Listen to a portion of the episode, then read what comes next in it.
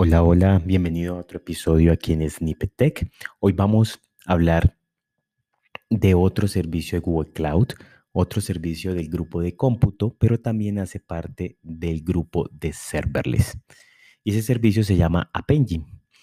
Este servicio, como te digo, hace parte del grupo de serverless, así que quiero empezar explicándote qué es serverless.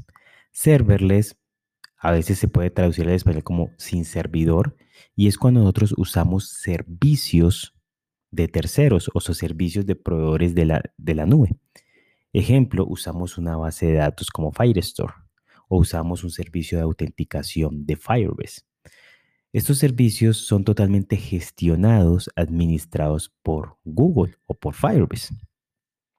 Así que tú no tienes que encargarte de primero de construirlo, de mantenerlo, de tener toda la alta disponibilidad y escalabilidad. O sea, no te eliminas todas esas responsabilidades y se lo dejas al proveedor de la nube. Tú solo lo que haces es usarlo y pagar por su uso.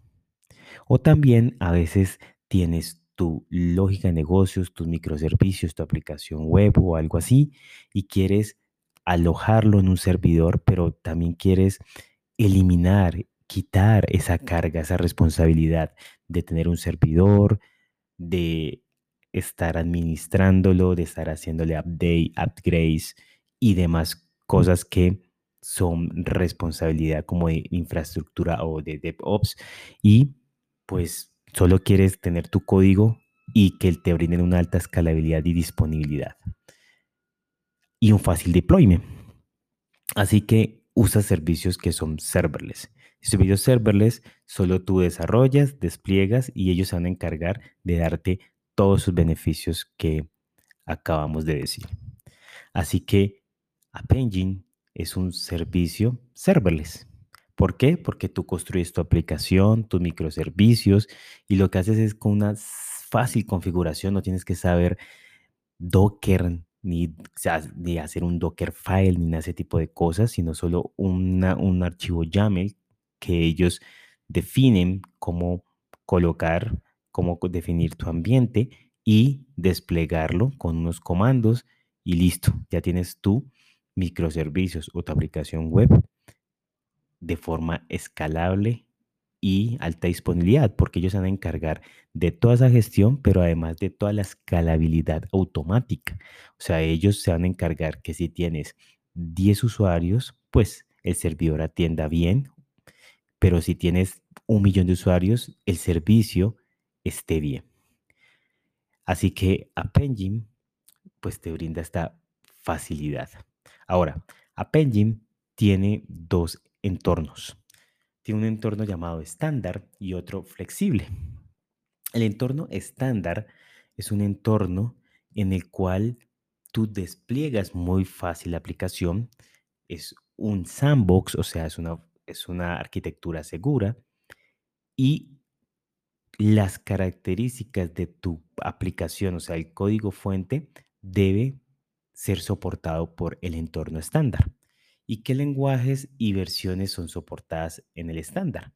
Pues la, Python 2.7, 3.7 y 3.8, Java 8, Java 11, Node 8, 10 y 12, PHP 5.5 hasta 7.4, Ruby 2.5 hasta 2.7 y Go 1.11 hasta 1.14. Estos seis lenguajes de programación más cada uno sus versiones son las soportadas. Tú no puedes subir si estás programando en .NET o en otro lenguaje u otra versión de alguno de estos, no puedes desplegarlos en este entorno estándar. ¿Qué ventajas te da? Que es muy rápido, que, tiene integración con los demás servicios de Google, que pagas por su uso y puedes tener cero instancias, o sea, puedes desplegarlo y hasta que no haya algún usuario, un solo usuario, no se levantan instancias para atenderlo. Esto da la gran ventaja que pues no te cobren, sino que se cobre solo cuando se vaya a usar. La desventaja es que tiene un cold start y esto es como un inicio frío, o sea, la primera vez puede que se demore un poco. Sin embargo, pues son, es una balanza, ¿no? O sea, ventajas, desventajas. También el tiempo de inicio se demora segundos, tampoco es que se demore demasiado.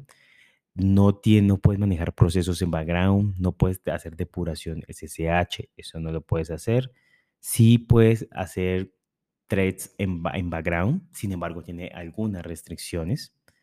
Tiene un tiempo máximo de timeout. Si, sin embargo, esto depende del runtime, o sea, el lenguaje y algún tipo de escalamiento ahí. Pero en general es un servicio muy sencillo, fácil de usar, que pues es un servicio que te va a cobrar por lo que usas, por las instancias que estén arriba, pero mientras no haya usuarios o clientes accediendo a la aplicación, a los microservicios, pues no te van a cobrar. Ahora, tenemos el otro entorno que es flexible. De pronto tú necesitas subir algún código en .NET u otro lenguaje que no es soportado o versión, así que puedes usar el entorno flexible. El entorno flexible lo que hace es montar en verdad unas máquinas virtuales, el cual no puedes acceder a ellas, no las puedes gestionar porque son gestionadas por el servicio de App Sin embargo, al tener estas máquinas, pues ya te están cobrando por eso. Pero también interesante es que no tienes que saber nada de Docker, containers ni nada de eso, aunque él lo use, pero no tienes que saberlo, solo configuras un archivo de YAML y ahí configuras cómo quieres que sean tus nodos, qué CPU, qué memoria, en qué disco persisten y configuras eso y lo despliegas. ¿Qué ventajas tienes? Pues es mucho más flexible, tienes un poquito más de control, puede ejecutar threads en background, procesos en background, eh, timeout de hasta de 60 minutos. De pronto una desventaja es que es un poquito más lento al, al subir, de pronto al desplegar también. Sin embargo, tienes un poco más de control, puedes instalar de pronto librerías, binarios de terceros, cualquiera que quieras, que de pronto en la versión estándar no lo puedes hacer. Sin embargo, te van a cobrar desde el principio, porque siempre vas a tener una instancia arriba y te van a cobrar por el uso de la CPU memoria y discos que tú asignaste. ¿Listo?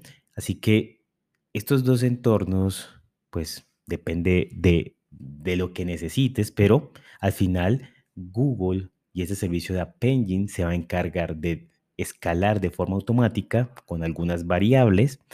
Tú también puedes configurar esto y también te dará una alta escalabilidad. Y además no, tienes que preocuparte por en qué servidor está, por optimizarlo, por hacerle tuning, por varias cosas que normalmente lo tenemos a nivel de infraestructura que hacer. Así que es un servicio muy usado, muy común de los más viejitos y además puedes hacer otras cosas. Ejemplo, puedes hacer diferentes versiones de la aplicación y a partir de esto puedes tener como diferente, eh, hacer un traffic splitting y es como dividir el tráfico. Decir, ah, para esta versión quiero que vaya el 30% de mis usuarios y el otro 70% vaya a otra versión. Así puedo yo hacer esto que se llama testing AV o, o o pruebas AB, ¿sí? Además es totalmente seguro, controla, pues tiene toda la parte de seguridad que nos brinda Google, además Firewall, puedes tener, usar servicios de caché como Mencaché o servicios de cola dentro, de, de cola de mensajerías dentro de Apache. Así que es una muy, muy, muy buena opción cuando no quieres preocuparte por los servidores no tienes la capacidad, no tienes la gente, pues esto te va a dar un gran, gran, gran soporte, escalamiento y demás. Ahora, más adelante vamos a hablar de otros servicios como Cloud Room, como las Cloud Functions, y hay mucha, yo tengo muchas dudas, y aunque ya las he resuelto, las tenía, puedo decir, sin embargo, tú de pronto las tendrás y es que, bueno, pero está Penguin, pero también está Cloud Room. Pero ¿cuál es mejor? ¿Cuál es la diferencia? Si ahorita Cloud Room también soporta aplicaciones y soporta también otras cosas y, y bueno, y conexión a otros servicios y demás. Entonces, ¿cuál es la diferencia? Mira, mi opinión, después hablaremos más profundamente de Cloud Room. Sin embargo, en mi opinión, pienso que App Engine va a desaparecer. Esa es mi opinión. Yo sé que puedo que no trabajo en Google, no sé nada de eso. Sin embargo, para mí es una tendencia porque empiezan a agregar muchas más cosas en Cloud Run, a darle mucho más atención a Cloud Run porque tienes todo un mayor control. Eh, empiezan a agregarle más cosas que empiezan a chocar mucho con App Engine. Ya uno empieza a decir, bueno, pero ¿cuál uso? De pronto una que pues se puede rescatar, rescatar como diferencial es que App Engine no necesita saber nada de contenedores ni nada de eso. Solo, como te digo, con un archivo YAML, configuras y ya. Pero muchos están optando por tener un poco más de control. Y tampoco es lo más complejo del mundo, así que tienden por Cloud Room. Entonces, en mi opinión, de pronto hay los App Engine lovers que van a estar en contra de esto, pero para mí este servicio podría desaparecer poco a poco y ser reemplazado por otro servicio como Cloud Room y más otros servicios. ¿Listo? Así que esa es mi opinión. Ahora no vayas a decir por ahí, no, es que Juan Guillermo dijo esto y eso se va a acabar. No, no me van a meter en problemas, solo es mi opinión. Espero que tú leas, espero que tú hagas laboratorios, que tú eh, despliegues en los dos, en, estos servicios de, de Google Cloud y así puedas tomar tu propia decisión. Bueno, esto fue todo por este episodio. Espero te haya aportado mucho. Recuerda compartirlo, recuerda darle, like y nos vemos en otra oportunidad. Chao, chao.